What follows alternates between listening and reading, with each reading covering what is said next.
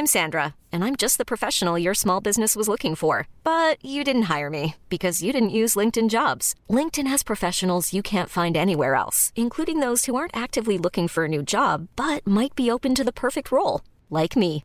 In a given month, over 70% of LinkedIn users don't visit other leading job sites. So if you're not looking on LinkedIn, you'll miss out on great candidates like Sandra. Start hiring professionals like a professional. Post your free job on linkedin.com/achieve today. Coucou, c'est Mimi Coucou, c'est Fab. et bienvenue dans The, Boys, Club. Club. The Boys Club, c'est le podcast de Mademoiselle sur la masculinité où tous les 15 jours, Fab et moi, on reçoit généralement un mec qui nous parle de son rapport à son genre. Mais aujourd'hui, c'est un épisode un peu spécial, Oh. comme on dit sur YouTube, Ah. car nous ne recevons pas un mec, nous recevons Olivia Gazalet. Bonjour Olivia. Bonjour Mimi, bonjour Fabien. Il m'a vraiment appelé Fabien, donc je m'en vais. Je m'appelle Fabrice. Vous l'aurez entendu ici en premier, Fab s'appelle Fabrice. Exactement. Ah, Fabien Laurent. Mais c'est parce qu'on on a fait une blague euh, tout à l'heure parce que je t'ai appelé Olivier, mais sans le faire exprès euh, dans, dans, dans- Bah, je me suis vengée en fait. voilà Cette bonne guerre. la tristesse. Olivia. Désolée. Olivia donc. Et Fabrice. non Olivier. tu es invité parce que tu es l'auteur du livre Le mythe de la virilité, un piège pour les deux sexes, paru chez Robert Laffont. Un excellent bouquin que je vous conseille si vous voulez vous renseigner sur euh, d'où vient la virilité et comment elle a été construite. Et du coup, c'est pour ça que tu es là, pour euh, sortir un peu du côté intime des précédents euh, invités et nous parler avec un œil de philosophe et de sociologue plutôt. Du coup, ma première question, c'est qu'est-ce qui t'a mené à te pencher sur le sujet de la virilité? Oui, euh, j'étais pas du tout partie pour traiter cette question en réalité. Je m'interrogeais euh, sur le féminin aujourd'hui. Euh, La question que je me posais, c'était comment se fait-il que, euh, alors que le féminisme a quand même remporté la bataille idéologique dans la plupart des démocraties occidentales, en tout cas, hein, parce que c'est loin d'être le cas partout, mais et je me demandais pourquoi euh, il y avait encore la perpétuation de discrimination, d'injustice, euh, de ségrégation horizontale et verticale dans le milieu du travail, et euh, aussi des violences, bien entendu, notamment les violences à caractère euh, sexuel. Et en commençant à réfléchir sur le féminin, je me suis rendu compte que le problème ne venait pas tant de la perpétuation des stéréotypes sexués féminins, parce que ça, ils ont quand même été largement euh, déjà débattus depuis presque deux siècles et demi maintenant, mais plutôt de la perpétuation des stéréotypes sexués masculins ou plutôt virilistes, euh, et c'était là que les choses bloquaient en fait. Et c'était un sujet qui était pour moi totalement euh, vierge. J'avais jamais travaillé là-dessus. Euh, je m'y suis plongée avec passion euh, pendant trois ans parce que quand même euh, ça méritait bien ça. Et là, j'ai commencé à tirer des fils et à, je pense, trouver des pistes de réflexion intéressantes pour les deux sexes. Du coup. Et tu me disais que c'est pas un sujet de recherche qui a été très bien vu. Alors, c'est pas que c'était. C'est-à-dire que pendant toute la rédaction de cet essai, qui a duré presque trois ans, euh, il y avait la dimension féministe euh, qui passe pas toujours très bien en réalité quand on parle quand on dit qu'on travaille sur le féminisme avant l'affaire Weinstein. Euh, parfois j'avais des réactions un peu mais oui mais euh, pourquoi le féminisme euh, Ça ça y est, vous avez tout gagné, vous avez tout remporté. Qu'est-ce que vous voulez encore dans le côté un peu euh, chieuse en fait euh, Qu'est-ce que vous voulez encore? Vous avez déjà tout. On Donc vous ça, a donné le droit de vote, ça va, Voilà, vous êtes des c'est citoyennes, c'est bon. Vous avez le droit d'apprendre à lire. Donc bon, vous Merci. faut encore? Merci beaucoup de nous avoir donné. Euh, donc il y avait déjà cet aspect-là euh, un peu antiféministe euh, et, et, et assez assez répandu finalement comme et quant à la virilité alors là c'était le tabou des tabous je m'attaquais vraiment à quelque chose euh, à une forteresse et je n'avais aucune légitimité à le faire puisque j'étais une femme donc là vraiment j'ai pendant trois ans j'ai bataillé pour dire si si je pense que mon livre a quand même un intérêt euh, euh, et puis c'est vrai que la- l'affaire Weinstein qui a eu lieu la semaine de la sortie de mon livre, je dois dire, m'a offert un boulevard pour communiquer là-dessus, mais ça aurait pu ne pas du tout être le cas. Et j'en ai tout à fait conscience. C'est-à-dire que ça aurait pu rester un livre un peu confidentiel parce que trop transgressif, justement. Qu'est-ce que tu vois de transgressif dans cette idée de parler du, de ce que tu appelles le mythe de la virilité? Alors d'abord, il faut comprendre qu'il ne s'agit pas du tout d'une charge contre les hommes. Euh, ni même contre le masculin, ni même contre les masculinités. En fait, ce que j'ai voulu montrer, c'est que euh, le, sexe masculin avait été de même que de la même façon que le sexe féminin emprisonné très tôt dans une définition monolithique, hégémonique de la virilité, normative, extrêmement normative, euh, et que du coup, cette virilité euh, passait pour quelque chose de naturel et d'universel, alors qu'en réalité, euh, elle, représente aussi une oppression pour le sexe masculin, une limitation, une aliénation, et que donc il faut bien euh, distinguer la virilité comme norme idéale et les masculinités de la même manière qu'il y a des féminités qui sont maintenant qui ont acquis une légitimité sociale, les féminités, alors que les masculinités, elles sont en plein réveil. C'est toutes les façons différentes qu'il y a d'habiter le masculin, euh, mais elles sont encore souvent ostracisées. Et en tout cas, euh, c'est pas très facile de les exprimer, de notamment euh, toute la partie de rétention émotionnelle. On va peut-être détailler après, mais toute cette partie de de rétention des émotions et du sentiment qui est euh, considérée comme euh, vraiment euh, quelque chose qui, qui, structure la virilité me semble une grande violence. mais c'est effectivement un peu un tabou d'en parler, surtout de la part d'une femme. Je pleure pas, moi, je suis un bonhomme. bah oui, voilà. je sais. Un homme, un J'ai jamais vrai. vu pleurer de ma vie, Voilà. Ouais. dit-elle de façon sincère. Mais Je oui, c'est un- c'est ce qu'on voit bah, à travers les, les épisodes de The Boys Club avec des, des mecs invités, c'est qu'il y a, je comprends le côté tabou parce que la plupart des invités, à première, euh, à première impression, n'ont rien à dire sur le fait d'être un homme. Pour eux, c'est un fait, c'est une évidence. Il y a rien à creuser et c'est en discutant, en pointant des moments où peut-être ils n'ont pas été assez un homme ou des moments où être un homme les a empêchés, bah, notamment de- d'exprimer des émotions par peur du rejet, que commence à se dessiner cette- ce dont tu parles quand tu dis la virilité, qui est donc pas le fait d'être un homme, mais les critères un peu arbitraires à limite, qui décident qu'est-ce qu'un homme peut ou ne peut pas faire. Ben, c'est toute la question en fait de la nature et de la culture et de la construction sociale en fait. C'est-à-dire que un mythe ne sait jamais qu'il est un mythe. Il se prend toujours pour la vérité universelle. Or, ces canons sexués de la féminité et de la virilité, ils ont été tellement théorisés, conceptualisés, couche par couche, discipline après discipline, siècle après siècle, qu'ils ont fini par passer pour des évidences naturelles. C'est pour ça qu'un homme ne réinterroge pas, ne questionne pas sa virilité, puisqu'elle semble procéder de la nature. D'ailleurs, toutes les critiques qui s'adressent directement à mon livre ou à, ou à toute forme d'atteinte à la virilité, c'est toujours la même chose que j'entends, c'est et alors la testostérone, qu'est-ce qu'on en fait? Et alors être un homme, c'est la nature. Alors que en fait, ce qu'il faut leur expliquer, c'est qu'effectivement, on est homme, mais on se construit, on devient viril par une construction qui, qui représente aussi une forme de violence, euh, puisque ça, ça, ça n'est pas du tout évident et naturel, en fait,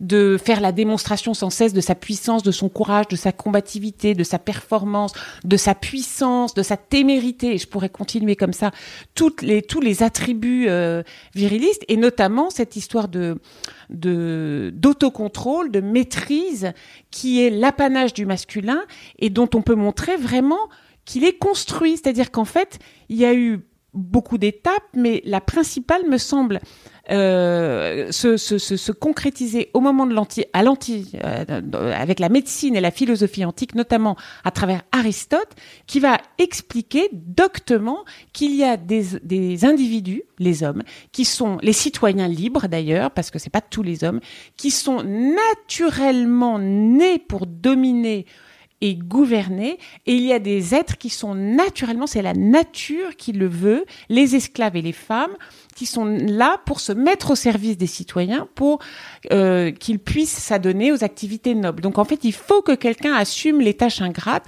et c'est forcément la femme. Donc c'est Aristote qu'on le doit. Alors c'est ça que tu es en train de dire. On peut dire Aristote, t'es un bel enfoiré. Alors, il n'y a pas, Non mais il y a pas. Alors, cherchons un coupable. Je veux Alors- dire, euh, allons, allons, allons trancher des Mais- têtes. C'est bien, un temps. réflexe d'homme, ça. Oui, on va les tabasser. Voilà.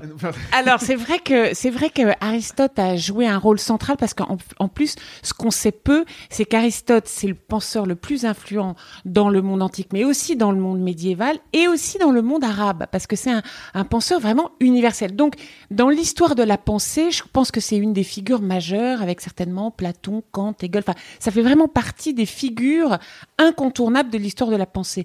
Or, c'est vrai que lui va théoriser cette idée que la femme est un être manqué ou manquant. Il lui manque quelque chose pour incarner l'excellence humaine. Et l'excellence humaine n'est incarnée que par le que par le wir en fait, que par le enfin à l'époque euh, chez, Aristote et Grec, donc on parle pas de wir, on parle d'Andrea. C'est là, c'est l'idée que le masculin c'est le meilleur du matériau humain. L'excellence humaine c'est le masculin. Et il y a toute cette idée qu'on va retrouver à partir d'Aristote et qui va se développer dans toute la médecine médiévale et qui est passionnante sur la différence, la hiérarchie des fluides. Parce qu'en fait, ce que Aristote va poser, c'est la hiérarchie des sexes. L'idée, c'est beaucoup plus que la différence, parce que l'idée de la différence, on peut en discuter, c'est une question philosophique immense. La question de la hiérarchie, c'est vraiment une question politique. Il dit, le masculin est supérieur au féminin. Et pour ça, il va montrer qu'il y a une hiérarchie des fluides. Alors d'abord, la, la supériorité du sperme sur le lait maternel et aussi la supériorité du sang masculin sur le sang féminin. Pourquoi? Parce que la femme, elle perd son sang dans ses menstruations. Donc, elle se refroidit, parce qu'il y, a cette histoire du froid et du chaud qui est très importante dans la médecine antique et médiévale. Et du coup, euh, elle subit ces écoulements menstruels sans aucun contrôle sur, euh, sur, sur ses flux. Et donc, en fait, c'est un être qui se subit, donc qui est fait pour subir. Alors que l'homme, il, verse le sang, il donne le sang, il ne le perd pas. Et du coup, lui, nous dit Aristote, il le cuit. Et cette coction, c'est le sperme. Et donc, en fait, on a cette idée d'un homme qui contrôle et qui gouverne ses émissions séminales et la manière dont il, verse le sang. Donc il est naturellement fait pour gouverner. Et une femme qui, elle, se soumet à son cycle menstruel est naturellement faite pour se soumettre. Et donc on voit qu'à partir de la biologie, mais à partir déjà d'une construction de la biologie. Oui, c'est une interprétation. Voilà. Tout ça va se cristalliser et devenir après une telle évidence que après ce partage du sang, il y a aussi un partage des larmes, les femmes, euh, les femmes versent les larmes, mais pas les hommes. Les hommes contiennent les larmes. Les hommes contiennent, euh, contiennent leurs émotions. Les hommes se maîtrisent. Les hommes se contrôlent. Et en fait, c'est toute cette idéologie du contrôle, euh, de la maîtrise que j'ai voulu essayer de déconstruire. Et, tu disais tout à l'heure qu'effectivement, il, il avait duré dans le temps extrêmement longtemps. Est-ce que c'est pas notamment par rapport à ça qu'il aurait duré dans le temps? Il dit des choses excellentes, Aristote. Allez, on va continuer. oui, bah c'est un cercle vicieux, je hein? pense. Voilà. Oh, un mec a dit que les mecs étaient mieux, du coup les mecs ont continué à dire que les mecs étaient mieux. Hop. Ben, c'est-à-dire qu'en fait on voit comment toute une idéologie se fabrique en conjuguant tous les arguments d'autorité et toutes les disciplines. Parce que là j'ai parlé de la philosophie, mais en fait Aristote il fait aussi œuvre de biologiste. Donc la, biologie, la philosophie. Mais il y a la mythologie aussi. La mythologie avec Zeus, un dieu tout-puissant qui va évincer les déesses de la préhistoire, parce qu'on oublie souvent qu'avant l'Antiquité, il y a eu quand même des déesses, des prophétesses, des prêtresses. Tout ça, ça n'existe plus à partir de euh, du moment où on érige un dieu tout-puissant et mâle. C'est Zeus, c'est Bra, c'est Brahma, c'est Yahvé, c'est euh, c'est Dieu, le dieu des chrétiens. Donc euh, donc la théologie va construire cette différenciation, cette hiérarchie des sexes, la mythologie, je viens de le dire, la philosophie et évidemment le droit, puisque cette infériorité, elle va être inscrite dans les textes de loi et jusqu'au code civil qui est quand même pas si vieux. Faut pas oublier que jusqu'en 1965, en France, une femme ne pouvait pas prendre de décision euh, sur son propre compte bancaire sans l'autorisation de son mari. Euh, et le droit de vote, ça a euh, même pas un siècle, enfin moins beau, 80 ans qu'à 45. On voit que cette perpétuation euh, des, de cette hiérarchie, elle a duré très très longtemps. Pourquoi? Parce qu'elle a été théorisée de manière tellement tellement parfaite, tout s'est tellement bien emboîté que la femme elle-même a fini par y croire. La femme elle-même euh, a été a été presque parfois la première à être euh, euh, intoxiquée par cette idéologie qui la maintenait à la maison, en disant bah, finalement c'est ma place naturelle. Et c'est cette idée de nature. La femme a naturellement vocation à servir, naturellement vocation à la maternité, naturellement vocation à se soumettre, à rester à la maison. Elle est empathique, elle est gentille, elle est douce, elle est aimante, elle est sensible, mais elle est tellement fragile. Ah oui elle est tellement fragile qu'elle a besoin qu'on la protège. Alors qu'un homme est naturellement, naturellement conquérant, vaillant, performant, courageux, etc., etc. Donc, en fait, euh, ce qu'il faut voir, c'est que euh, euh, ça a été très très bien construit, constitué, élaboré, et c'est pour ça que c'est si solide. Et c'est pour ça que aujourd'hui, euh, alors que l'émancipation des femmes a, a moins de deux siècles, et en tout cas pour les vrais droits, elle, ça date des années 1950, 60, donc c'est vraiment tard. C'est pour ça que c'est encore là et bien présent. C'est parce qu'en un siècle, on peut pas bousculer trois millénaires de conceptualisation hyper solide. Il y a y avait, y, y a très peu d'espace en fait pour agripper et déconstruire. Tout est emboîté comme des pièces de Lego en fait. Tu fais une hypothèse que j'ai trouvée très intéressante dans ton livre, notamment euh, quand tu parles de, des déesses de la préhistoire, qui est un, passage que moi j'ai adoré parce que je ne m'étais jamais penché sur la question, et c'est fascinant. Tu fais l'hypothèse que peut-être ce mythe de la virilité et, et cette domination masculine est né d'une peur des hommes du fait que dans la conception d'un être humain, ils ne comprennent pas leur rôle parce que en fait c'est arrivé assez tard la compréhension de ah j'ai éjaculé dans une personne tant de fois et au bout d'un moment elle était énorme et après elle est allée dans un coin et elle a pondu une personne et genre quoi? Et c'était horrible il y avait du sang et tout et il y a en fait le lien entre l'acte sexuel et euh, la naissance n'était pas forcément fait et du coup tu donnes cette euh, tu, tu imagines cette, cette hypothèse d'une femme qui est vue comme euh, une, une entité quasi monstrueuse Surnaturelle. dans le sens oui Mm. voilà elle, elle fait des choses qu'on ne comprend pas que les hommes ne peuvent pas faire et en plus elle peut faire des hommes comme des femmes alors que les hommes ne peuvent faire ni l'un ni l'autre et que peut-être c'est cette incapacité des hommes à trouver leur rôle là-dedans qui les a menés par réaction, par peur, à euh, dire euh, ouais ok vous donnez la vie mais nous on est mieux pour euh, des raisons. Et je me suis dit que toi Fab ça te parlerait puisque ton expérience quand ta femme a eu votre premier enfant c'était ah je ne sers à rien.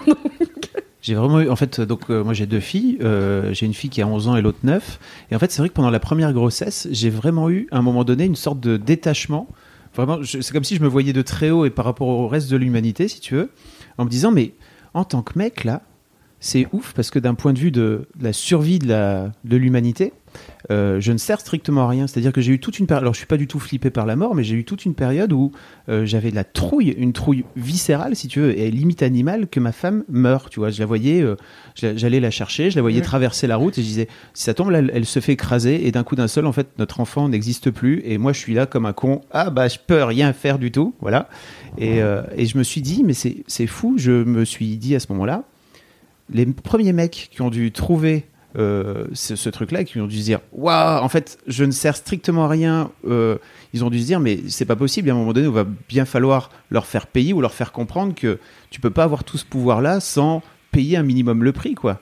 Et j'ai eu cette, je sais pas, ce- ce- cette prise de conscience-là. Et j'avais vu Françoise Lhéritier, d'ailleurs, qui en, qui en parlait, qui avait, je sais pas, des années plus tard, j'ai vu un truc où, où elle, elle, elle expliquait ça. Et je me suis dit Ah, mais ça vient pas de n'importe où, alors, ma, mon intuition, Ah, là. non, non, pas du tout. Effectivement, c'est un des, c'est un, je trouve un des apports majeurs de François Héritier, mais pas seulement. Il y a aussi pas mal de, de- de- de- d'anthropologues qui se sont posés sur la, la question de, effectivement, dans la procréation, il y a deux pôles euh, et qui sont d'entrée en conflit, c'est-à-dire d'emblée, pardon, en conflit. C'est-à-dire que, comme comme tu le disais, Mimi tout à l'heure, pendant des millénaires, il semblerait, parce que c'est des hypothèses, hein, que les hommes n'avaient pas fait le lien, enfin l'humanité n'avait pas fait le lien entre accouplement, gestation, procréation. C'est-à-dire qu'en fait, ils n'avaient pas compris le rôle inséminateur, le rôle fécondant du sperme.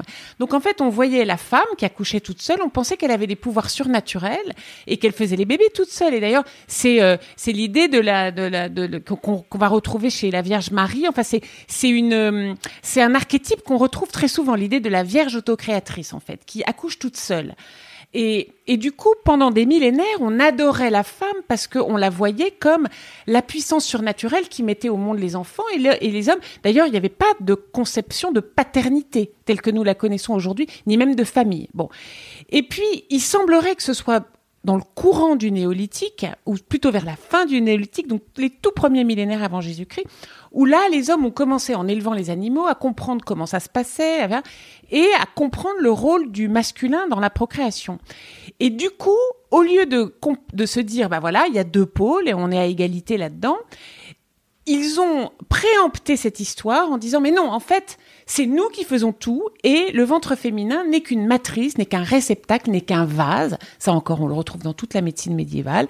L'idée d'un quelque chose de passif et même Aristote, encore lui, va dire les, petits individus, les petits êtres sont tout faits, ils appellent ça les homoncules, sont tout faits dans le sperme, ils sont déjà contenus, tout préfabriqués, préformés, et on va juste les mettre dans un vase adéquat, euh, et puis ils vont pousser. Mais en fait, s'il avait eu un microscope, ça lui aurait fait bizarre. Ben voilà, mais exactement. Ben ça, justement, quand on va mettre euh, à jour, euh, mettre au jour les spermatozoïdes, ça va tout bouleverser aussi. Mais là, donc l'idée, c'est que les hommes ont compris à ce moment-là que leur rôle dans la procréation, mais ils ont aussi compris que s'ils voulaient multiplier leurs chances d'insémination, euh, il fallait préserver et préempter les ventres des femmes. Et donc, ce que dit Françoise Héritier, c'est que la domestication historique des femmes et leur enfermement dans l'espace domestique correspond à cette volonté du contrôle de la reproduction. D'être sûr que c'est leur enfant que la femme Exactement, porte la terreur de l'enfant illégitime, c'est-à-dire je vais transmettre mon nom à un enfant qui n'est pas de mon sang. Et ça, c'est l'abomination suprême. Le bâtard, euh, le rejeton, le corneau, il a eu toutes sortes de noms d'oiseaux. Et donc, du coup, c'est ça qui justifie historiquement la domestication des femmes, la surveillance de, leur, euh, de la procréation. Pour revenir à un aspect peut-être euh, un peu plus moderne, un peu plus proche de nous, qu'est-ce que tu identifies comme marqueurs principaux de cette virilité Quelles injonctions principales tu vois pour les hommes de nos jours? Alors de nos jours, alors justement, le truc c'est que ça n'a pas tellement évolué en réalité. Les injonctions à la virilité, euh, finalement, euh, on peut évoluer. Alors, encore une fois, je mets de côté les masculinités qui sont en train de se réinventer, évidemment, en revisitant tous les canons, en investissant la paternité, comme Fab, euh, en, montrant leurs émotions, comme Barack Obama, qui pleure devant la turite. Il y en a encore eu une cette nuit. Bon, donc, je, je ne parle pas des hommes Hein, je parle de la construction du mythe viriliste. Donc cette construction du mythe viriliste qui fait encore des dégâts, à mon avis, aujourd'hui, euh, en gros, les marqueurs de la virilité sont toujours les mêmes que ceux qui ont été définis dans l'Antiquité. D'abord, il y a la force, la, taille, j'en parle même pas. Faut être grand, faut être fort, musclé et euh, courageux, performant, combatif, un sens de l'honneur, du défi, euh, et euh, avec cette idée aussi de puissance, de toute puissance, y compris sur le plan sexuel, la puissance sexuelle étant l'indice du pouvoir politique, guerrier, économique, etc. Donc l'un étant indexé sur l'autre, et ça, je trouve ça être très dangereux. Et d'ailleurs, c'est ce qu'on voit dans les histoires de harcèlement euh, et de violence sexuelle quand elles participent d'un abus de pouvoir eh bien, il y a cette idée, c'est que euh, en fait, euh, ça va ensemble. Et plus un homme a de conquêtes, plus il est conquérant, donc plus il est viril. Donc en fait, il y a cette idée de d'ostentation, de démonstration de la puissance phallique qui est vraiment inscrite dans la définition de la virilité. Donc c'est en ce sens que c'est très coercitif parce que historiquement, ça va amener à euh, non seulement à pour fabriquer des héros, en fait, il faut il faut dresser les garçons. on, ne naît pas un héros, on va le devenir à force d'une éducation.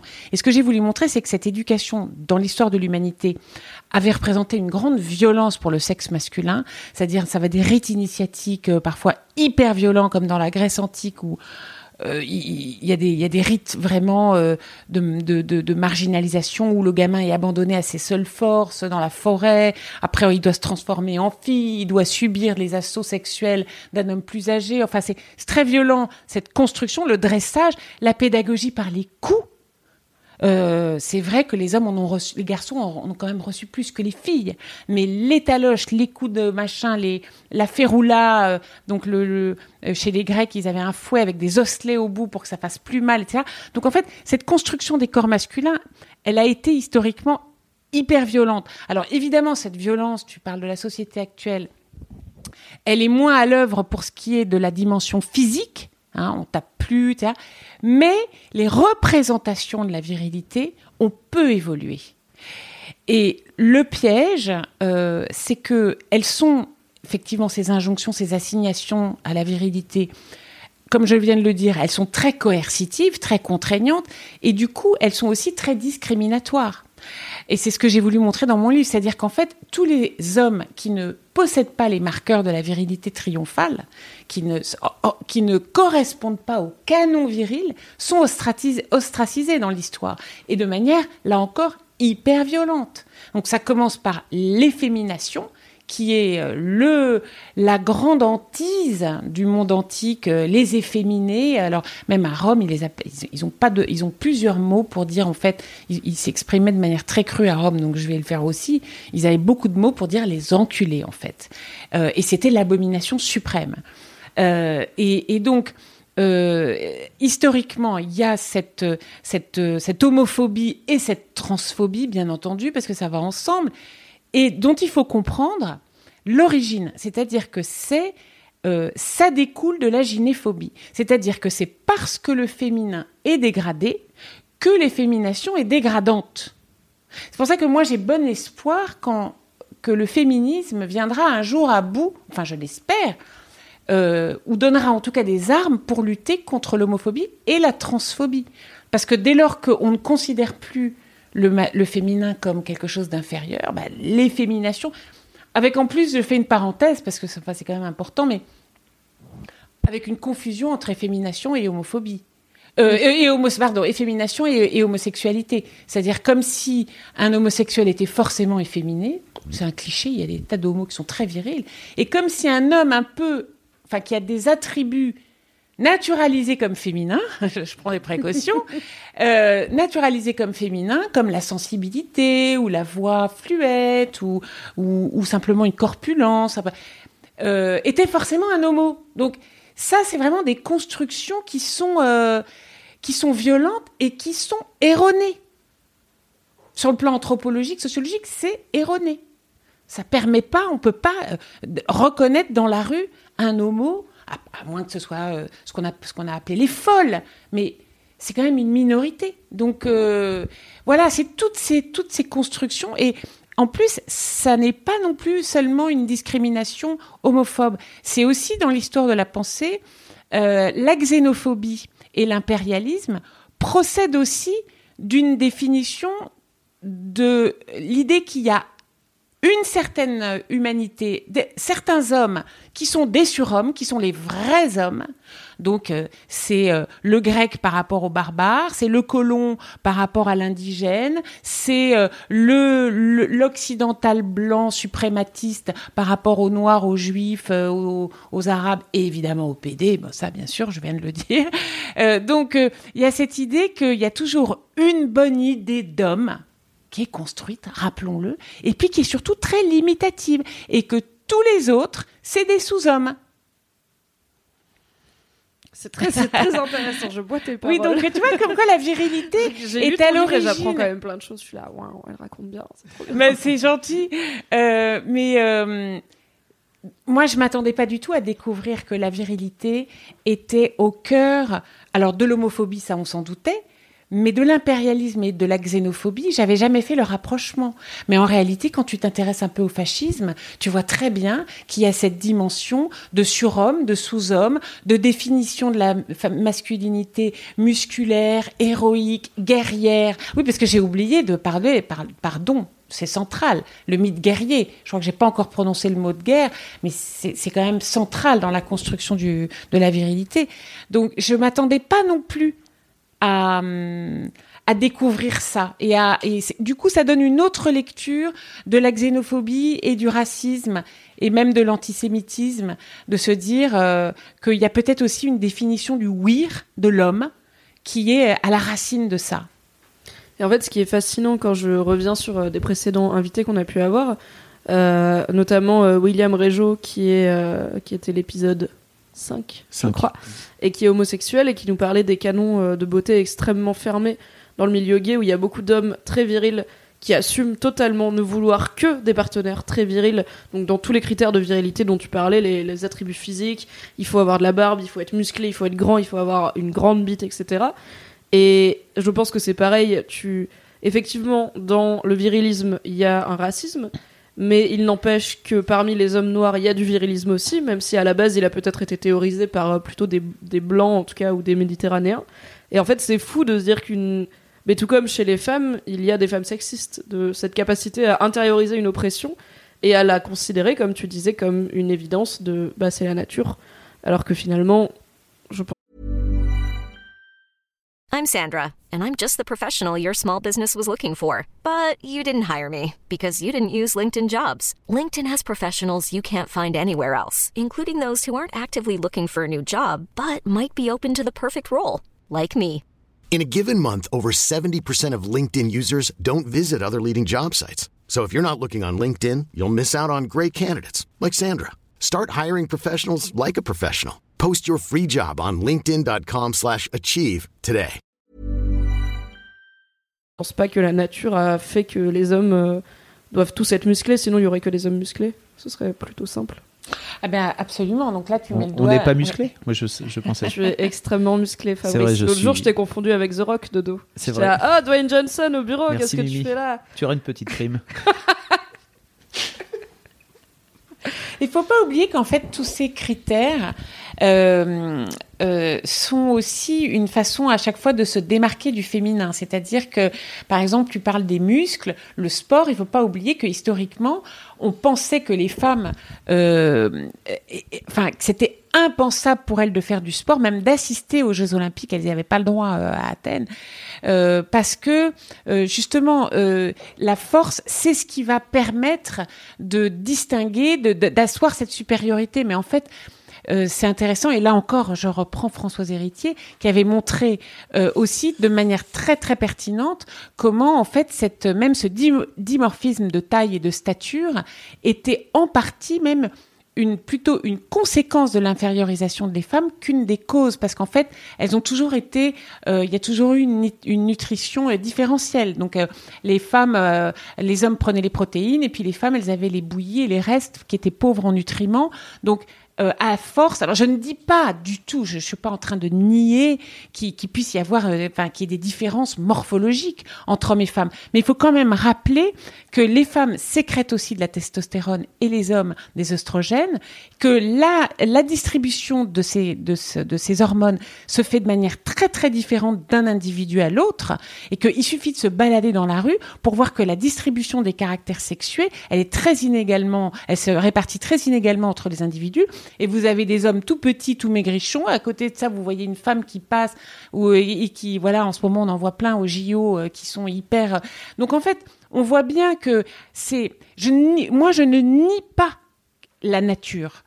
Ce que, ce que, ce que, ce que je crois qu'il faut combattre, c'est la manière dont la société a transformé des différences naturelles en inégalité sociale et en discrimination. Et c'est ça, il est là le problème. Parce que la question de la différence de nature, c'est une question infinie et que j'ai pas du tout l'intention d'épuiser, euh, surtout pas en une heure et même en 400 pages, ça suffirait pas. Euh, en revanche, ce sur quoi on a prise, c'est sur la construction des stéréotypes. Donc comment on a naturalisé l'infériorité des unes et la supériorité des autres. Ce qui est très intéressant dans l'introduction de ton livre, c'est que tu reviens sur cette idée euh, qu'on entend notamment euh, dans, la, bouche de personnes comme Éric Zemmour, par exemple, que à cause du féminisme, à cause des femmes qui ont cette drôle d'idée de vouloir être l'égale des hommes et d'être diverses et d'être ce qu'elles veulent, on perd l'ordre naturel des choses et qu'il y a une crise de la masculinité qui est de la faute des femmes. Et en fait, toi, tu expliques que ton hypothèse, c'est que la masculinité, la virilité plutôt, c'est une affaire d'hommes, ça a été créé par les hommes, pour les hommes, ça fait du mal aux hommes, et ça peut effectivement, puisque les femmes l'ont aussi intériorisé, être perpétué par des femmes dans le sens où je pense qu'il y a des femmes qui veulent un mec en vrai, entre guillemets, qui vont pas être à l'aise si leur compagnon se met à pleurer ou est trop émotif, ça va pas leur sembler viril et désirable, mais à la base, c'est pas des meufs qui ont créé les canons de virilité, et je trouve ça important de le dire parce que Bon, déjà, tu expliques que cette idée de crise de la masculinité, elle revient tout le temps, en fait, depuis des siècles. Donc, c'est. Enfin, si ça revient tout le temps, ça veut bien dire que c'est pas maintenant le problème. Et que surtout, s'il y en a une, c'est pas les femmes qui l'ont créé, quoi. Alors ça c'est hyper intéressant comme euh, tu mets le doigt sur quelque chose de fondamental parce que en fait la crise de la virilité est un vieux thème, c'est même une, rhétorique, un discours euh, qui, qui est aussi vieux que la virilité elle-même et euh, qui prouve donc que euh, la virilité est une quelque chose de fragile et de vulnérable euh, dont il faut sans arrêt réaffirmer euh, la pertinence et, la, la, véracité en fait. et en fait, ce que je voudrais, ce que j'ai voulu montrer, c'est que derrière donc ce culte de la puissance, il y avait certainement une peur de l'impuissance et que derrière l'appétit de la victoire, il y a surtout la peur de la défaite. Qu'est-ce que ça veut dire? Ça veut dire qu'en fait, euh, il y a toujours cette cette idée que la virilité est menacée. Depuis le début, depuis Aristophane. Aristophane, il dit déjà, cinq siècles avant Jésus-Christ, oh, regardez la génération d'avant, ils étaient tellement plus costauds, vaillants, l'éducation nouvelle qu'on leur donne. On dirait Éric Zemmour, il, cinq siècles avant Jésus-Christ. Il dit la même chose. Éric Zemmour, tu n'es pas original. Arrête de voler des idées aux autres C'est exactement ça. Donc en fait, cette vieille idée de la dégénérescence virile qu'il faudrait reviriliser, on la retrouve périodiquement à travers l'histoire. Donc j'ai, dans le livre, montré quelques une de ces occurrences. Donc là, il y a effectivement cette crise-là, mais il y a aussi, par exemple, euh, il, y en, a plein. Il y, il, y a, il, y en a une à la Renaissance avec l'honnête homme qui passe pour efféminé. Après, il y en a une entre deux guerres où on va avoir toute cette rhétorique de la dégénérescence, de la décadence, du déclin français qu'il faut régénérer par le muscle, avec tous les tous les écrits euh, de Drieux-La Rochelle, Brasillac sur cet homme nouveau, sur la beauté du jeune fasciste, etc. Donc en fait, c'est intéressant parce qu'en plus la guerre, les guerres mondiales sont des périodes où les, pays impliqués ont perdu beaucoup d'hommes. Où du coup, pendant que les hommes étaient au front, les femmes se sont mises à assumer leur rôle puisqu'il fallait bien que quelqu'un le fasse. Et du coup, quand la guerre est finie, il a fallu que les femmes retournent à la maison et peut-être que cette cette idée de oh si on disait qu'il y a une crise de la virilité et qu'on devait devenir des hommes comme avant, c'est aussi peut-être une réaction à on n'était pas là et le pays a tourné quand même, ce qui pourrait vouloir dire que les femmes peuvent gérer un pays. Ça me semble absurde. On verra ça. On, en va les calmer. quand il faudra porter quelque chose de lourd. Allez, bye. Du coup, désolé, je t'ai coupé, mais je trouvais ça, je trouve toujours ça intéressant les, les réactions à, ah non, elles vont se douter de quelque chose. Allez. Ah, oui, oui, oui, mais à chaque fois que, à chaque fois que il y a eu des poussées féministes, il y a eu un antiféminisme très très violent. Euh, il suffit de voir Olympe de Gouges. Les femmes dans la Révolution française, elles avaient quand même participé, elles avaient, elles avaient défilé avec les patriotes, elles avaient certaines vendu leurs bijoux, elles avaient créé des clubs féminins, etc. Et puis au moment où la Révolution euh, se fait, eh ben euh, on décapite Olympe de Gouges et on le dit aux toutes les autres, bon, rentrez chez vous surtout. Et là, il y a, un antiféminisme violent, mais très violent. Euh, et là, euh, après-guerre, de nouveau, il y a eu des phases d'antiféminisme. Et là, évidemment, je, pense, et c'est même déjà une certitude, que le mouvement MeToo génère aussi encore une crispation antiféministe. Mais ce que tu soulevais et que je trouve plus, plus pernicieux à combattre, justement, c'est l'antiféminisme féminin. Et euh, ce brouillage des catégories, en fait, où maintenant, autrefois, il y avait les femmes qui combattaient pour euh, le féminisme et pour le progrès, et puis de l'autre côté, il y avait les hommes qui étaient antiféministes et qui étaient le, clan un peu de la réaction ou de la, du conservatisme. Et là, tout est brouillé, c'est-à-dire qu'on a de plus en plus d'hommes féministes, on en a un ici, merci Fab. Je ne suis pas. Arrêtez. Alors, pro-féministe. C'est une blague. Es-tu féministe, Fabrice? Oui. Très bien. Voilà, on a des hommes féministes. Alors, cela, bravo, mais on a aussi beaucoup de femmes qui euh, sont devenues anti, enfin, qui sont devenues, qui sont ouvertement, explicitement et même violemment antiféministes. Euh, et donc on a euh, en fait plutôt maintenant, c'est plus homme-femme que ça se joue, c'est vraiment pour moi l'ancien ordre sexué du monde contre le nouveau. Et, euh, et c'est vraiment euh, un enjeu de civilisation majeur. C'est-à-dire que le fait pour moi que les hommes aient rejoint ce combat prouve d'abord qu'il est juste. Parce que on aurait pu se dire, bah après tout, on est, on est dingue. Pourquoi on veut? Mais le fait que les hommes maintenant aient pris conscience, parce que comme dit Fab, il est papa, il a deux filles. Donc, est-ce que qu'est-ce qu'il veut comme monde pour ses filles? Qu'est-ce qu'il veut comme monde pour sa femme? Pour sa mère? Donc en fait, l'homme n'est pas d'un enfin isolé par on est tous on vit ensemble on fait société. Donc euh, il faut euh, Fab et, les hommes féministes ont compris enfin que toute conquête féministe n'était pas une ne représentait pas une perte pour le sexe masculin mais qu'on progressait ensemble. Enfin le jour où les femmes euh, rapportent un salaire à la maison euh, eh bien, elle n'ampute pas le pouvoir de l'homme, elle lui offre la possibilité de tomber malade, d'être au chômage, euh, de se redéfinir professionnellement. Bah, la femme, père au foyer. Oh, ben voilà, d'élever les enfants. Et donc, en fait, euh, il y a un partage du monde qui va enfin, je l'espère, au 21e siècle, pouvoir se faire sur des, des bases plus équitables. Je parle pas de... Enfin, l'égalité, c'est un concept encore plus complexe, mais en tout cas, équitable. Euh, et c'est ça qu'il faut viser. C'est euh, une progression des deux sexes, main dans la main. Je ne sais pas comment on pourrait appeler euh, euh, le. Moi, j'ai pensé à un moment au terme de masculisme, mais il ressemble beaucoup au masculinisme. Donc, j'ai peur que ça crée la confusion. Mais en fait, comment qualifier ta démarche, Fab? C'est-à-dire. T'es pro-féministe, mais en fait, dans pro-féministe, tu vois, il y a quelque chose qui peut peut-être gêner. Il y a beaucoup de mecs qui sont d'ailleurs gênés, je pense, par le Voilà. terme euh, féminisme et qui n'ont pas forcément dans l'idée que. Voilà. euh, En même temps, c'est compliqué parce qu'il y a, il y a des mecs qui sont gênés par le terme féminisme parce qu'ils se disent, bah, en fait, dans le nom, c'est indiqué que c'est pareil Voilà. pour les femmes. Voilà. Je me vois pas m'identifier Voilà. à ça, donc ils peuvent préférer des termes comme égalitariste, humaniste, etc. Ouais. Il y a des féministes qui disent aux mecs, vous n'avez pas le droit de vous identifier comme féministe, c'est à nous. Ouais. Moi, c'est pas ma position, mais il y en a. Du coup, en tant que mec, t'as des infos un peu contradictoires. T'es là. Après, une solution, ça peut être de dire peut-être que l'essentiel n'est pas l'étiquette, mais ce que je fais. Et en fait, si je ne sais pas si j'ai le droit ou l'envie de me dire féministe, mais que quand mon pote siffle une meuf dans la rue, je lui dis en fait, t'es lourd, ne fais pas. ah, pourquoi tu fais ça Arrête. Bah, peut-être que j'ai fait un truc, en tout cas pour l'égalité, et peu importe le- l'étiquette qu'on met dessus. Je pense que c'est ça le vrai truc, c'est-à-dire qu'on se définit plutôt par ses actes que par euh, les, les étiquettes qu'on se Oui, colle sur le, front. Et Absolument. se dire féministe ou pas se dire féministe, peu importe. En fait, euh, la vraie question que je pose en général aux mecs qui me disent ah moi je suis pas féministe parce que en fait je peux je peux pas euh, intrinsèquement me dire féministe parce que je suis un mec. Ouais. Je leur dis mais t'es pour euh, l'égalité homme-femme ou pas? Ou femme-homme? Et il fait bah oui. Je fais bon bah voilà t'es féministe, bienvenue au club. Voilà, Ah, C'est cool. ça. C'est ça. Et tout à l'heure, tu as prononcé le mot humaniste, et je trouve qu'effectivement, pour moi, le féminisme est un humanisme, c'est-à-dire c'est l'émancipation du genre humain dans son ensemble. Euh, qu'il faut viser euh, et, et les, les deux sexes comme partenaires. Donc effectivement, masculisme, ça pourrait être euh, un terme, euh, mais à bien distinguer du masculinisme, qui est donc en fait la posture viri- du virilisme. C'est un peu synonyme, masculinisme Oui, parce et que c'est aussi une confusion.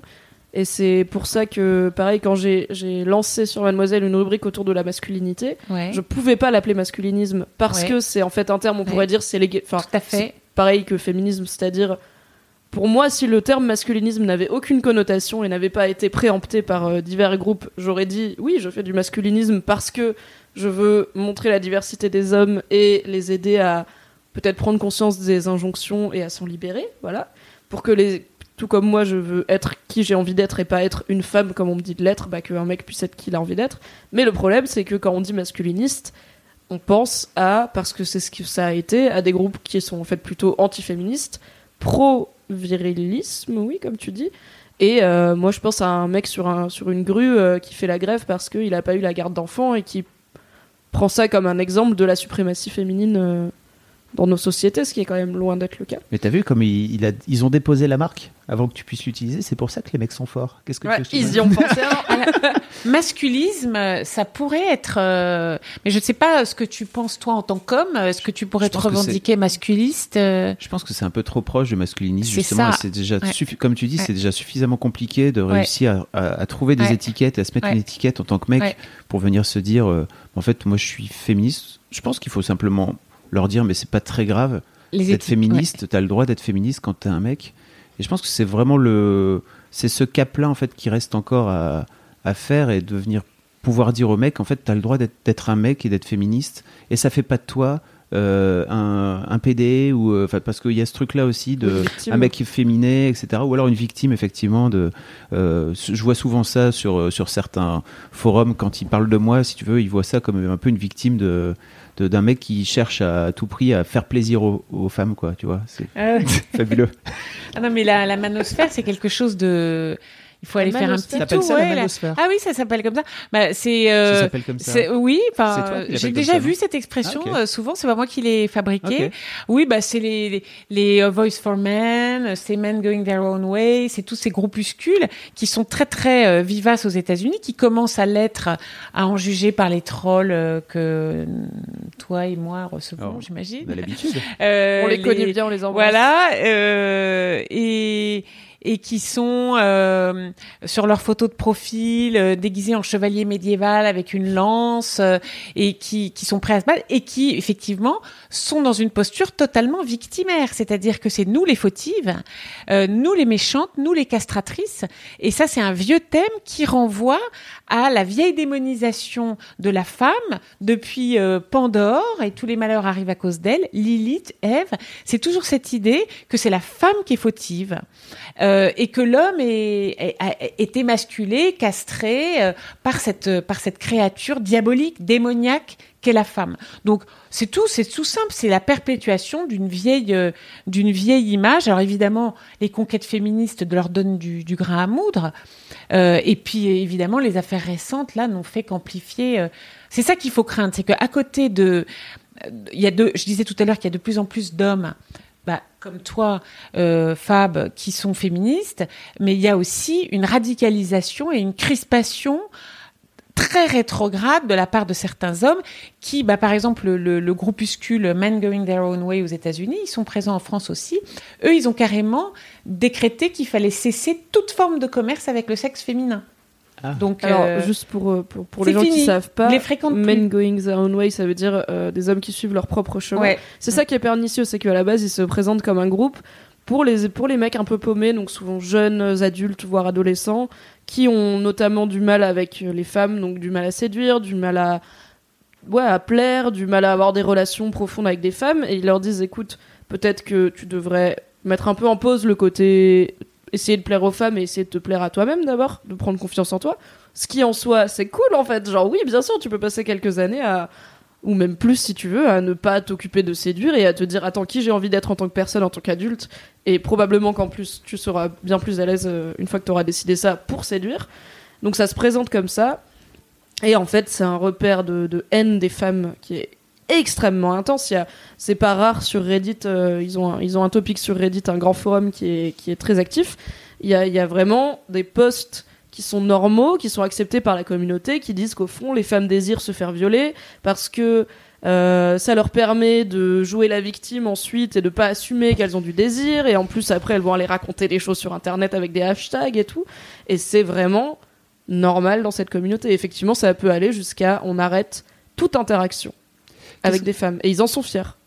Qu'est-ce que tu as envie de leur dire, toi, s'il y a un, un de ces mecs, tu vois, qui écoute? Pour moi, si on arrive à faire euh, switcher un gars, tu vois, parmi tout ça, on aura fait notre taf. Qu'est-ce que tu as envie de leur dire euh, à ces, à ces mecs-là qui sont sans doute très paumés, en fait, par rapport aux repères qu'ils peuvent, qu'ils peuvent avoir depuis, comme tu le dis, des millénaires, quoi. C'est compliqué de, de venir crever ce... Bah, justement, en fait, je pense que euh, il y a, que la culture, la lecture euh, qui permet la déconstruction. Et la déconstruction, c'est beaucoup plus intéressant que c'est pas la destruction.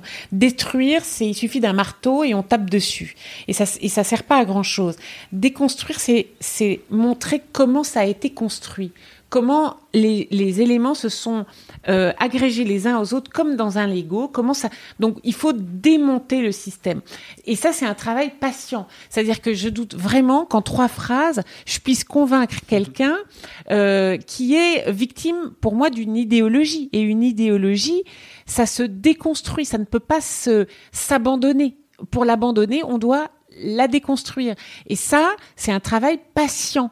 Donc si euh, certains hommes sont prêts à faire un travail patient de relecture de leur de, des archétypes et qui passerait déjà par un examen de l'histoire, parce que en fait l'histoire nous nous donne des éléments pour montrer que c'est construit. Le premier de ces éléments, ce serait de dire mais non, euh, la domination masculine n'est pas universelle.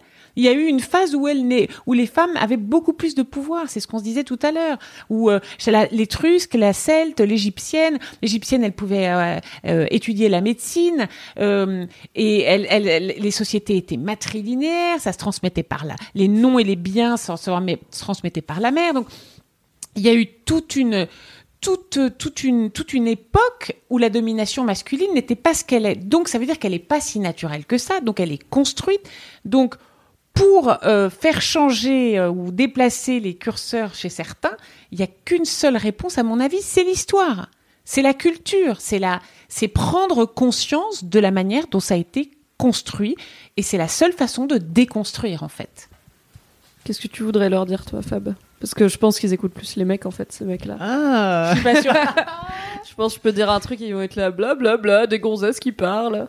Donc, euh, C'est vrai. bien savoir ce que toi, tu leur dirais. En fait, euh, moi, j'ai juste envie de leur dire, mais regarde autour de toi et regarde à quel point ça te fait du mal de, de vivre en tant que mec tel que tu le vis aujourd'hui. Les trucs que tu t'obliges à faire euh, juste pour être euh, plus bonhomme, les trucs que tu t'empêches de faire juste pour être plus bonhomme, euh, Mm. qu'est-ce que ça te coûte? Qu'est-ce que tu as à perdre en fait de, de pleurer parfois ou de, de faire part de tes émotions? Qu'est-ce que ça te coûte? En fait, en vrai, pas grand-chose. Alors après, si tu es entouré de gens, de copains, de potes, euh, qui, te, qui te jugent une fois que tu pleures, et ben peut-être change de pote, hein, ça peut valoir aussi la peine. Et, euh, en fait, euh, effectivement, comme tu le dis, Olivia, réfléchis un petit peu à, à qui tu es toi et, et qu'est-ce qui fait que ça t'a amené toi. Qu'est-ce qui t'a amené toi à devenir ce que tu es aujourd'hui? C'est-à-dire que si tu vas pousser à la salle juste parce que tu as envie euh, d'être le plus gros et le plus stock possible, d'où ça te vient Qui c'est qui t'a mis ces trucs-là dans la tête? Est-ce que c'est parce que tu as envie d'être euh, d'être Stallone ou d'être euh, Schwarzenegger? Et pourquoi ces mecs-là sont là comme ils sont aujourd'hui? Il suffit de voir The Rock, d'ailleurs. Il suffit de voir Terry Crews aussi, qui est un autre euh, mec euh, où ils sont eux-mêmes, qui sont des immenses montagnes de muscles, eux-mêmes dans une démarche euh, hyper euh, de vulnérabilité et de Oui, ils sont très et dans. d'ouverture. le- Ils veulent, je pense qu'ils sont dans une démarche de redéfinition du, du masculin, peut-être plus ou moins consciente. Je suis, on- je suis pas sûr que c'était conscient à la base. Je pense que c'est juste des mecs sympas qui aiment bien le bodybuilding et qui, en plus, sont acteurs et du coup, ils sont des personnalités publiques qui sont sympas, donc ils vont pas être là genre, eh les bonhommes ça pleure pas, eh les mecs. Ouais, je pense qu'ils ont aussi, tu vois, 35, 40, 45 balais. Ils arrivent des à un. et ils- voilà. Et peut-être des filles. Hein, et ça fait bizarre. Mais je pense que les mecs qui ont des filles, ça leur fait très, très bizarre de, de se retrouver là et de voir les propres clichés qu'eux ont jamais vécu euh, appliqués très, très tôt. Les stéréotypes de genre appliqués très, très tôt à leurs filles. Moi, ça m'a. Moi, ça m'a bouleversé, quoi. Ça m'a changé en féministe, hein, vraiment. Ah oui J'avais déjà un bout, hein, si Ouais. tu veux, mais vraiment, ça m'a, ça m'a, ça m'a vacciné. Je fais, ok, c'est nul. Je ne veux pas du tout de ce monde-là pour mes filles. On va faire en sorte d'accélérer le, le mouvement sur Med, quoi. Avant de conclure, je voudrais te demander, donc on, on évoquait les, les trolls euh, que toi et moi et Fab connaissons bien, euh, qui sont euh, très crispés, on va dire, sur les questions identitaires, notamment de genre. Mais je voulais savoir, au-delà de ce cas un peu particulier, comment est-ce que les hommes y réagissent à ton bouquin? Parce que moi, je l'ai lu, alors je l'ai trouvé passionnant. Le sujet m'intéresse de base et je l'ai trouvé surtout jamais, comme tu dis, t'es jamais dans l'attaque des hommes, tu es dans le questionnement d'un concept, d'un mythe qui n'est pas une personne. Et du coup, je me demande, est-ce que tu as eu des retours de mecs et qu'est-ce qu'ils t'ont dit sur ce Ah ben, j'en ai beaucoup des retours euh, d'hommes, euh, de lecteurs, euh, et j'ai été très agréablement surprise parce que j'avais très peur justement euh, de, de n'avoir, enfin d'avoir essentiellement des retours critiques. Alors. Euh, en fait, il y a deux choses. Il y a le titre et la couverture. Et quand on s'en- quand on s'arrête à ça, donc euh, le mythe de la virilité avec ce cette statue de d'Arnaud Brecker, euh, euh, donc le sculpteur du Troisième Reich. Hein, donc j'ai pas choisi au hasard. Donc un athlète blessé. Euh, alors là, les réactions à première vue peuvent être un petit peu réticentes, c'est-à-dire, euh, oulala, c'est une, une charge anti-homme. Et en fait, tous ceux qui l'ont lu, même ne serait-ce que l'introduction, comprennent tout de suite qu'au contraire, il s'agit de prendre la défense des hommes contre eux-mêmes et contre une norme viriliste qui les opprime. Donc en fait, tous ceux qui l'ont lu, enfin avec attention j'espère, j'ai même eu, je reçois pas mal de courriers à la maison, je reçois plus de courriers d'hommes que de femmes, et qui me disent merci, ça m'a tellement aidé, merci, ça m'a ouvert des perspectives. Donc en fait, il est beaucoup mieux reçu que ce à quoi je m'attendais. Mais vraiment, vraiment. Et, donc c'est pour ça que moi je suis quand même très optimiste parce que je me dis que euh, il y a ça et c'est venu compenser aussi le fait que en revanche comme euh, ces masculinistes sont très haineux et manifestement pas très occupés non plus, hein. ils ont beaucoup, Beaucoup de temps, de temps li- libre. beaucoup de Ouais. temps libre, Ouais, parce ouais. que les premiers à avoir vomi sur Amazon, euh, sur les- évidemment, ce sont eux, donc ils ont- sont empressés d'aller mettre une étoile et de dire que c'était de la merde, etc. Euh, un, li- un livre féministe, déjà, ça c'est une critique en soi, donc ça n'a pas besoin d'aller d'aller d'aller plus loin. C'est féministe, donc c'est mauvais, une étoile. Bon, et donc si vous êtes un troll, continuez à dire féministe comme une critique parce que franchement. si j'ai des commentaires, une personne féministe, je serais là. Ok, ça va. continuez. C'est ah non, dites pas que c'est féministe, on déteste ça. Ouais, et, euh, puis il y a des âneries en fait, et puis, il y a- et puis surtout, il y a surtout la révélation d'une d'un tel niveau de d'ignorance en fait. Euh, c'est ça moi qui me, enfin, je trouve assez facile en fait de démonter leurs euh, arguments parce qu'il y en a pas beaucoup. En fait, c'est surtout des présupposés idéologiques, parfois religieux. Euh, et, c'est pas très étayé. C'est vraiment un homme est un homme, une femme est une femme parce que et parce que ça a toujours été comme ça. Bon, donc euh, franchement, euh, ça me, c'est pas très, c'est, non, c'est plutôt, je dirais, euh, assez marginal euh, si on compare ça à l'intérêt que ça a pu susciter chez beaucoup d'hommes. euh, qui sont plutôt heureux qu'on réinterroge justement sans misandrie parce que j'ai vraiment euh, je ne voulais pas du tout parce que je suis je ne le suis pas du tout ni androphobe ni misandre ni quoi que ce soit. Au contraire euh, c'est parce que j'aime les hommes euh, profondément. Tous les enfin pas tous évidemment mais j'ai- j'ai- j'aime le genre masculin que j'ai écrit ce livre. Un peu pour les c'est prétentieux de ma part de dire ça mais pour les pour les lecteurs qui voudront bien faire le chemin avec moi pour les pour leur donner des outils pour questionner leur propre servitude En tout cas, alors au nom de, de mes collègues mecs hein, et euh, du genre masculin, en tant que représentant dans ce podcast, j'ai envie de vous dire merci à toutes les deux en fait parce que vous, alors Mimi, on en a parlé dans le premier podcast euh, de The Boys Club où en fait elle explique qu'elle a attendu qu'un mec le fasse et puis Ah que jamais personne ne l'a fait, donc ah oui on a Ah oui. décidé en de le fait, faire. si tu regardes même les autres contenus en, en France autour de la masculinité, et alors c'est un, c'est un peu euh, cocasse parce que tu es une femme qui vient parler Ouais. de masculinité, Voilà. donc tu as aussi l'illustration de, Mm. ce, Ouais. de ce problème, c'est que il y a, y a un autre podcast euh, sur la masculinité qui s'appelle Les couilles sur la table, c'est une femme qui le tient. excellent j'y Très, suis très allée bien. ouais. The Boys Club, c'est moi qui le tiens, je suis une femme. Et en fait, beaucoup d'articles, beaucoup de réflexions autour de ça viennent des femmes, mais je pense que c'est le, c'est logique en fait, parce que déjà, on a derrière nous une histoire de déconstruction de la féminité qui a fait que, du coup, le, la féminité n'est plus une évidence, mais quelque chose sur lequel qu'on peut remettre en question. Donc pourquoi est-ce que la masculinité ne le serait pas?